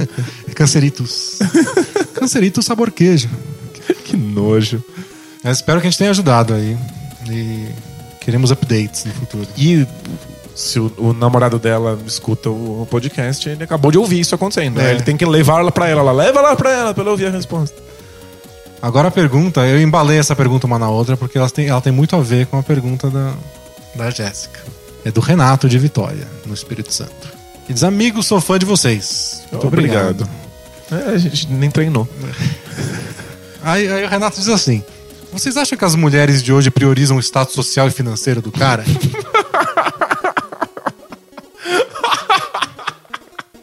Segundo o Renato, aqui, ó, ele é simpático, conversa bem, tem uma boa vida acadêmica e profissional. Ele é formado em direito, formando em direito, estagiário numa empresa de advo- advocacia. Mas mesmo assim, por não possuir bens materiais, ainda, ele coloca, tenho grande dificuldade com ficar com garotas bonitas. Mas, mas, hein? Alguma palavra para me ajudar, se possível, no podcast, pois ouço 10 vezes cada. Obrigado. Então, é, é muito. Por onde você começa? É muitíssimo provável que o fato de você não ter bens materiais não tenha absolutamente nada a ver com sua falta de sucesso com garotas. Eu queria que a Jéssica gravasse a resposta e mandasse pra gente. então, eu- existem garotas no mundo, algumas espalhadas por aí, que estão só interessadas no- nos bens materiais de um cara? Existem. Obviamente, mas por quê? Porque existem 7 bilhões de pessoas. Se você quiser achar gente que esteja interessada em qualquer coisa, você vai achar. É que essa é uma coisa difundida. Tipo, clichêzão da mulher que só quer o cara rico. É, é o estereótipo mais, mais banal e batido e que, É. tipo, que as mulheres lutam contra o tempo inteiro e que fica cada vez mais óbvio que não, não tem nada a ver com a verdade. E aí você vai pensar no exemplo que existe aqui, existe ali. Você pode assumir que algum caso tenha acontecido isso, mas, tipo, tá muito longe de ser a realidade social. E que você não tem chance de ficar com alguém a não ser que você tenha bens materiais. Isso é, é muito distorcido. E se você começar a ver o seu, a sua questão assim, você vai ter uma resposta distorcida também. Exato, é. Com- Como você está partindo desse pressuposto, a sua leitura das situações sempre é levada para esse pressuposto. Então, tipo, você sempre vai achar que quando deu uma coisa errada, você vai falar, putz, foi porque não tenho, não, não, não tô com uma roupa de marca, né? Tipo, ah, você quer sair comigo? Não. Aí você vê que ela tem um namorado e o namorado tem carro. Ah, é porque ele tem carro. É. Partindo desse pressuposto, a resposta é essa. Então, o problema de você partir desse pressuposto é que isso impede que você veja os outros fatores e algum desses outros fatores você poderia estar trabalhando neles. Então, a sua, a sua abordagem com relação a ela. Talvez você esteja abordando garotas num como se elas fossem garotas que só se interessam por bens materiais. Aí talvez elas vejam, nossa, que babaca. E não queiram ficar com você. Pode ser. E a situação em que está abordando elas, quem são essas garotas. é, tem, tem muitos fatores envolvidos que você deveria estar pensando antes de, de, de lembrar de bens materiais. Então, minha, minha dica é. Recomece tudo do zero. tipo, se você é um cara simpático, conversa bem e tudo mais, como você diz, vai acontecer naturalmente. É, às vezes você deu azar. Simplesmente, é, Às vezes você deu uma, uma série de azares, tipo. Simplesmente siga a sua vida, saia por aí, converse com pessoas na faculdade, vá em festa com os amigos, e essas pessoas vão aparecer. Não, não tem dica. Acho que assim que você começa a dar dica de relacionamento e tudo mais, tipo, curso, sabe? Como fazer, como abordar, é pra dar merda. É. Não, e aí fica parecendo o National Geographic em, É. em vez de relacionamentos humanos. Mas, mas isso traz um assunto que, que, que acho que a gente pode abordar aqui, porque a Jéssica é um dos, dos nossos 1% de, de audiência feminina, né? Segundo pesquisa que a gente já fez no passado, ou até verdade. nossas curtidas no Facebook, dá pra ver que lá, nem 5% dos nossos leitores são mulheres. Então aqui dá pra falar quase sempre de homem pra homem. E, e tem um lado do machismo que não é muito abordado, porque não deveria ser muito abordado que é porque as vítimas do machismo são as mulheres. Mas que a gente pode abordar aqui por ser homem com homem, que é quando os homens são vítimas do machismo que eles criaram. Então a gente cria expectativas do que os homens deveriam ser. E a gente sofre a vida inteira por uma coisa que a gente criou. E, tipo, ah, eu tenho que ser o machão, eu não posso gostar disso, eu não posso fazer isso. Eu tenho que ser o cara dominante, cheio de posses pra, pra ter mulheres. É. E, tipo, o homem criou isso, é ridículo, diminui as mulheres e ao mesmo tempo fode com a gente. Total. E, tipo, causa uma violência, obviamente, muito maior pra elas do que pra gente. É, então, é por isso que, é. é. por isso que esse não é o foco da discussão de machismo, porque tipo, não é que o homem é, a ridículo, vítima claro. disso. Mas, Mas- já que é um ambiente homem falando pra homem, Tem tipo, como percebam efeito- que vocês também se ferram com isso. Sem dúvida. Tem como efeito colateral um grau de pressão e, e de, de idealismo para com o que é ser homem que é completamente absurdo. É, então, tipo, uma sociedade menos machista também tira um peso dos homens. Que acho que a maioria não enxergou isso ainda. Acha que é só, tipo, entregar benefícios para as mulheres e se ferrar. E que tá muito longe de ser verdade. Nossa, tem toda a razão. É, próxima pergunta é do Saroba. Saroba é um nome? Ou é um apelido? Ou é um- uma cidade? Aqui ele diz que é de Santos. Santos, São Paulo. Pode ser um bairro de Santos? Uma rua? Uma árvore? É. Tem, tem, não, tem nome de árvore, não tem? Tem. Pé de saroba. Pé de Saroba. Salve, parças. Belê? Beleza, velho? Nós. Sou fã inverterado da NBA desde a época que a Band passava jogo requentado na sexta-feira. Opa, Eu lembro. deixava de fazer qualquer coisa só pra assistir bizarrices que eram anunciadas como o 76ers de George Lynch encara o Lakers de Shaquille O'Neal. É verdade, porque o Alan Iverson estava sempre machucado e aí a estrela dos Sixers era o George Lynch. E o Eric Snow, né? Nossa, que E era, triste. sempre, e era sempre anunciado assim, né? Tipo, o time de não sei o quê, né? Já que você Time falou, de falou do Vince Carter, o quanto a gente não teve de jogo que era anunciado como o Raptors de Anthony Davis? É, o Antonio Davis do Porque o Carter tava sempre, sempre lesionado. Tim Mac tinha ido embora pra Orlando, o Carter tava machucado e o Antônio Davis era. o- Nossa senhora. Aí disse que tipo, era uma época negra pra quem queria assistir jogos, porque era, era raro mesmo. E hoje ele assina a League Pass. E a vida dele tem girado em função de assistir o máximo de basquete que pode, ainda mais agora nos playoffs. Playoff, caralho! Mas ele tá desesperado e precisa de um alento. Ah, Aqui. Como vamos acompanhar a NBA com essa putaria? Ele coloca em caixa alta. que as operadoras querem fazer com o consumidor ao limitar a internet de todo mundo. Assim mesmo, na cara de pau. Como a Liga irá se pronunciar sobre isto, visto que perderá uma fatia importante do mercado brasileiro? Terem mesmo que mudar de país, tipo pro Chipre? Sou assinante e hiper fã de vocês, parabéns pelo blog. Cada vez melhor. valeu. É, realmente, isso. A primeira coisa que eu pensei quando li essa notícia de, de pacote de banda larga, que vai ter limite, foi, Foi tipo. League Pass. morreu o League Pass. E morreu tudo. Morreu Netflix, morreu o League Pass, morreu baixar um jogo no PlayStation. É, pois é, um jogo só, lascou. 40 GB, tipo, seis meses pra baixar o jogo. E morreu jogar esse jogo online também. Ah, sim, nossa. Nem pensar. Quanto será que consome uma partida de League Pass? Muito? Não Deve ser demais. Ainda mais você bota em qualidade alta, HD. É, né? Tipo, duas horas e meia de um vídeo em HD rolando via stream. Eu não, não- não sei o que vou fazer. É que assim, é, que- peraí, é que supostamente. Eu me corrijo se eu estiver errado. Mas parece que os planos que já estão assinados continuam igual, não é? Ah, em primeiro momento, sim. Mas eu não sei como fica pro futuro. É. Eu acho que não passa uma coisa dessas porque é muita empresa se fudendo. E aí, então vai ter muita pressão de todo um setor empresarial para que isso não aconteça. É porque pra gente, o consumidor tanto faz. Né? O consumidor É. vai ter que pagar se ele quiser usar A e se for uma mas merda, paga. É só isso. Mas, tipo, quem tem realmente dinheiro, quem faz parte da, da, da indústria, é quem consegue mexer os pauzinhos É, pra tipo, fazer a diferença. Todo- todas as gigantes, não só da internet, mas principalmente da internet, vão reclamar. Tipo, o Google quer que as pessoas acessem menos o YouTube. Pelo contrário, o, o, o Google, inclusive, dá internet de, de, de banda larga gratuita em várias cidades dos Estados Unidos. Eles ganham dinheiro com anúncio de face, de, de- no YouTube. Eles querem que as pessoas assistam menos vídeos. Que agora, no, no- no mundo distópico onde isso acontece, no futuro sombrio, você tem que compartilhar o vídeo no Facebook e justificar. Assistam por isso, gastam sua internet com isso, vale a pena. E se for uma merda, eu vou na casa da pessoa bater nela. É verdade. Caramba, eu perdi, gastei banda pra assistir esse, esse vide- videozinho merda desse gatinho caindo da Esse cama. gato, espero que esse gato morra, esse filho da puta desse gato. Aí já começa a descontar tudo errado. Mas não é possível que aconteça isso. É, muito- é- é- é difícil mesmo, né? É que tá tudo. é parece que a gente tá um pouco em negação, assim, enquanto É. a merda vai acontecendo. É tão Mas- merda que eu não não consigo acreditar que isso é verdade. Mas você tem, você tem razão. Tipo, um monte de empresas, e não só empresas de internet, mas tipo, empresas que dependem da banda para os seus serviços funcionarem. Que estão investindo em coisas que usam a internet, sabe? É. Difícil que elas. Elas têm o poder. O, o, o nosso abaixo assinado no Avast não faz nada, mas, tipo, essas empresas que têm dinheiro dependem disso. Imagina, o Google e o Facebook vão fazer um barulho, não vão? Claro. O que eles mais querem é que as pessoas passem o dia inteiro na internet. É. E não se mude pro Chipre. Eu amo o Chipre, é muito, foi muito legal morar lá. Mas a internet lá era um lixo completo. Eu Mas passava. Tinha limite de banda? Não, mas quase, parecia que tinha.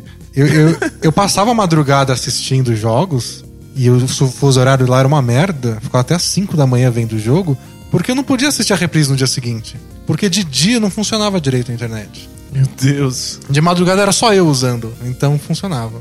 Aí de dia já, já assistia uma qualidade de merda e ficava travando o tempo inteiro. E lá só tem uma opção, né? Tem a CITA, que é a autoridade de, de telecomunicações do Chipre. E tipo, você, você assina com eles ou não, não assina. Tinha uma outra empresa que meio que usava o serviço deles, Nossa, que péssimo. que foi a que a gente assinou que era mais barato. Usava meio que a rede deles, mas um serviço diferente. Pior. E aí um dia parou de funcionar. Pô, caralho, o que aconteceu nessa merda? Aí a gente ligou lá e fechou a empresa. Faliu. Muito bom. Aí a gente teve que ir até lá, um escritório mequetrefe no cu do, do, do, do- de- da capital lá, pra conseguir o dinheiro do depósito que a gente tinha feito de um negócio. Nossa, foi uma merda. Aí a gente teve que assinar com a buceta da Cita lá, que foi uma porcaria, mas aí deu pra, pra assistir os playoffs daquele ano. Ok, Chipre não. Chipre não é uma opção pra ter uma internet melhor. Próximo. Se der tudo errado, a gente pensa em, num, num plano B. Europa não é tudo isso, não, gente. e uma que eu tinha separado, mas que não vale mais a pena, é do cangaceiro. Não vale mais a pena? É porque ele falou de um monte de times que não tem técnico e que possivelmente não vão ter. E ele fala qual que o, o Thibodeau pode. Provavelmente vai ser o Wolves. Mas ele falou do Suns, e o Suns renovou com o Earl Watson. Que ninguém dava nada pra ele. Ele demorou um mês pra conseguir a primeira vitória dele como técnico, mas renovou. E o que falou que o que pesou muito foi que acabou a temporada e todos os jogadores do Suns foram lá com a diretoria, tipo, se despedir, apertar a mão e falar: ó, fica com esse cara, ele é muito bom, vocês não vão se decepcionar. Caramba. Então tá, então ficaram. Eu não sei se eles vão confiar em todo mundo, na pivetada, mas o time melhorou no final da temporada mesmo. Então vamos ver. E o Rockets, que ele perguntou se o Tom Thibodeau fazia sentido, não fazia. E tá em, tá em, com- em negociação com o Jeff Van Gundy. É, per- podemos perder um grande comentarista. E ganhar um excelente técnico. Que tem tudo a ver com, com, com os dias de hoje na NBA. Tipo, sempre. Sempre. Ele sabe fazer defesas muito fortes e sempre teve um jogo mais voltado pro perímetro. Então, daria certo. É, uma pergunta do Danilo, gente boa, eu peguei essa porque ele não é o primeiro a perguntar. Mas é que não faz sentido, então tem- temos que esclarecer. E diz aqui, amigos, por que vocês nunca falam quanto estão ganhando com assinaturas? Abram um jogo com a galera aí, dividem igualmente o dinheiro? Abraço. a gente divide igualmente, né? Senão não faria sentido não dividir. É. E a gente não fala quando a gente tá ganhando porque tá lá no site. É só ver. Você entra lá no Apoia-se e vê a grana. O, o, o Apoia-se fica com uma taxa de 13%. Isso. Então não é tudo aquilo que vai pra gente. Tem, tem, tem um. Tem alguns pagamentos que não, não dão certo. É, tem o pessoal que, que promete o pagamento, É. mas acaba não caindo. Não paga o boleto, tudo mais. Tem, tem essas coisas. Então não é exatamente aquilo. Tem lá do desconto do, do Apoia-se de 13%. E, e o resto vai pra gente, tá tudo lá. To- Todo o post que a gente faz lá, tipo, ah, fechado, tem lá, assine no Apoia-se. Aí você clica lá, tem nossa página do Apoia-se, tá muito grande o quanto tá arre- arrecadado. Então é por isso que a gente não fala. É, não precisa. Porque tá lá, é, né? é só ir lá e dar uma olhada. E outra, se você queria saber quanto que o Apoia-se pegava de, de taxa pelo serviço, tem também no site do Apoia-se. É. Você vai lá e lê, bonitinho. Então a gente não tá escondendo nada. E ainda, só acho que sei lá, né? Que a gente lava dinheiro no bola presa. a gente só tá ajudando a campanha de uns amigos aí que querem ser vereador. O Jeremy Lin pergunta da flauta na abertura do podcast. É assim, né? É, é- é ruim o bastante. É. Ele quer saber se é, se é a gente que toca e de onde veio a ideia. Então, infelizmente, não é a gente que toca. Eu queria muito que fosse, É. mas não é. A gente pensou uma época em comprar uma flauta e criar sonzinhos pro podcast, É lembra? verdade. Mas aí, quando a gente achou esse, é, é, esse áudio, a gente acabou não, não tendo coragem, porque a gente não conseguiria tocar algo tão Não. espetacular. E, não sei, um amigo compartilhou uma vez um, um vídeo que tinha esse, esse áudio e eu achei que era perfeito. E aí descobri depois que tem vários, com vários instrumentos diferentes. A gente até usou alguns no podcast passado até. Mas é só. Aliás, a gente recebeu uma mensagem faz um tempinho de uma pessoa que tinha acabado de conhecer o blog e mandou uma mensagem. Nossa, eles deviam trocar essa abertura, é muito ruim. Falei, tipo, mas a graça é que ela é ruim. Ela falou, ah, era uma brincadeira, ah, legal, beleza, abraço. É que é um tipo de humor muito sofisticado, sabe? Não é todo mundo que entende. Beleza. Pergunta do Vinícius. Ele quer saber se o Luiz Escola pode ser uma figura-chave na série Raptors e Pacers, porque ele passou muitos anos no Pacers, talvez conheça alguns jogadores e tudo mais. Acho que ele pode ser mais chave no vestiário, falando com as pessoas sobre como era o Pacers, do que em quadra, né? É que a minha resposta padrão pra isso é o Dante conhecia os atacantes alemães. Ótima resposta. É só isso. Eu, eu tenho uma outra pergunta pra substituir essa. É. Por que raios o Raptors não usa o, o Patterson de titular, sendo que o time melhora 800% com ele em quadra? E ele joga mais minutos até que o Escola, muitas vezes. Ele, tipo, ele, ele, ele faz pick and pop, dá muito mais espaço pro DeMar DeRozan infiltrar, Ele melhora o arremesso melhor. de três, melhor defensor. O, pro escola ser útil, ele precisa ficar arremessando de três, que é a especialidade do Patterson. Que- É, Ele que raios? Escola arremessou mais de três temporadas do que todo o resto da carreira dele na NBA somada. Não é o jogo dele, né? Era, o- era o jeito dele, dele conseguir ter espaço. É. Mas por que, que o Patterson não é titular? Não Não, eu não sei inventar uma desculpa. Tipo, agora parece. Eu, eu até falei isso no, no comentário, que agora ia aparecer desespero. E talvez não seja uma boa dar essa impressão pro time. Tipo, agora a gente vai mudar tudo que a gente fez o ano inteiro. Mas deveria ter acontecido seis meses atrás. Ah, com certeza. Muito esquisito. É momento do nosso patrocinador, o Rogério Luiz, o solitário da pousada. Ex-solitário da locadora. Ele diz aqui que não deixou de ser solitário. Porque a gente não imagina o que é trabalhar durante a semana em uma pousada vazia. Nossa, deve ser muito gostoso. Já que o movimento na época é apenas no fim de semana. E aí diz pra gente lá que a gente tá convidado, a gente vai, a gente confirma que a gente vai. Legal. E ele falou que lá tem Wi-Fi de fibra ótica 50 mega. Uhul! League Pass garantido. Perfeito, tem, tem que usar antes de, de ter limite de banda. né? E, e aí ele falou que eu esqueci de colocar o link, né, no último post, é verdade. A gente colocou Depois depois. E vamos colocar de novo essa aqui pra todo mundo ir, porque ele falou que tem desconto. Você coloca lá o, o, a senha pra você for Zach Randolph e você ganha 10% de desconto. Se não der certo, você liga lá e fala, pô, bola presa aí, velho. É imperdível. Imperdível. E E é aqui, ó, no, no site booking.com, a nota dele de, de hospedagem é 9.1. Top 3 das melhores pousadas do Guarujá. Nossa, Espetacular. animal. Nosso melhor patrocinador. É tipo, não, você, você é o meu, meu, meu filho único favorito, né? Aí, que mais? É, Pergunta do Ettore Messina, assinante. Além de assistente do Spurs, ele, Ele é é, nosso assinante. assinante. Ele quer saber duas coisas. Uma sobre basquete e uma sobre o bola presa. Manda. Ele quer saber por que a vinheta do Both Things Play Hard já não tem algum tempo o Popovich falando I want some nasty. It's not supposed to be easy. I want some nasty. Aqui, ó, devo con- confessar que conheci esse momento histórico graças, graças a vocês e que coloquei essa fala do Popovich para tocar como despertador do celular quando eu tenho que acordar num horário insanamente cedo e tenho quase certeza que não vou conseguir. Cara, você já acorda pilhadão, assim, né? Tipo, eu tenho dois modelos de despertador, um genérico com flautas e som de cachoeira no fundo pra acordar de boa, Pra acordar de boa, né? Pra dormir de boa. e a outra é o Popovich mandando It's not supposed to be easy pra acordar pilhado. É pra acordar e beber sangue de crianças. Muito louco. Então, a primeira versão da vinhetinha do Both Things Play Hard eu que fiz toscamente. Co- co- como dava pra fazer. Isso. Aí depois, quando o Bruno começou a fazer. Aliás, o Bruno, a gente entrou num acordo, a gente está pagando o Bruno. Então, parte do dinheiro do Apoia também vai pro nosso editor. Legal, porque Merece. merece muito, é muito legal a edição. E dá trabalho. Porque eu tive trabalho pra fazer essa porra de vinhetinha de 10 segundos. Imagina pra editar É. to- todos os nossos episódios. E ainda acham sons mal bacanas de, de fundo. Que aliás, todo, toda semana agora o pessoal pede pra saber qual que é a musiquinha de fundo que ele pôs. Tá fazendo sucesso. E aí o Bruno fez uma vinheta nova, com outras coisas, e ficou mais legal, com um ritmo melhor, só que acabou saindo aí Some Nest. Então fica aí o pedido, vamos ver se, se o Bruno decide refazer ou não. Que tra trabalheira, né? O Povich faz sucesso com, com a galera. Já, já tem o seu, o seu alarme aí, te acordando com, com, com o grito Popovich, já tá bom. E a segunda pergunta dele, que tem a ver com basquete, é que ele quer saber por que ninguém tá elogiando o fato do Lamarcus Aldridge estar dominando o garrafão também na defesa. Que ele, ele quer saber se a gente não acha que ele evoluiu também absurdos na proteção do aro. Evoluir, evoluiu. Agora, daí pra tá dominando na defesa, acho que faz, falta um tanto. Não? É que eu acho que defesa é. A defesa dos Spurs é tão boa em geral, Coletivamente. coletivamente, Né? É, que, é mais difícil, né? que é difícil medir exatamente o, sabe, quantos pontinhos ele evoluiu. Mas fica aquela história, é o que ele precisa. Num time bom de defesa, ele melhora ainda mais. Então, tá ótimo. Não sei definir o quanto ele melhorou individualmente, mas, sabe, não, não é um defeito, não é algo a ser explorado por outros Não, times em geral. definitivamente não. É, é- é bastante sólida a defesa dele. Mas eu não, eu não sinto que seja uma, uma defesa dominante.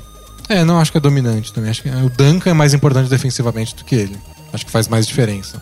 Mas é uma das coisas que o pessoal criticava. Tipo, ah, será que o Spurs vai conseguir defender bem com o Aldridge? Aí tem a melhor defesa dos últimos mil anos, sem sabe? dúvida, não. Isso Então- melhorou demais. E nem sei se ele evoluiu como jogador. Talvez o esquema tático permita que ele use os talentos que ele tinha e a gente não via. Pode ser. Ser que ele já era assim antes e... e- Só que tinha muito espaço pra, explorarem ele no Blazers. Exato. Acho que é isso. Encerramos as perguntas. Ah, tem mais uma aqui só pra fechar. Que é que, caros amigos Denilo, que eles acham que é, a gente é uma pessoa só. Ele assina só como fã. E ele quer saber o que, que a gente acha da Aline Moraes se posicionando no Twitter contra o impeachment.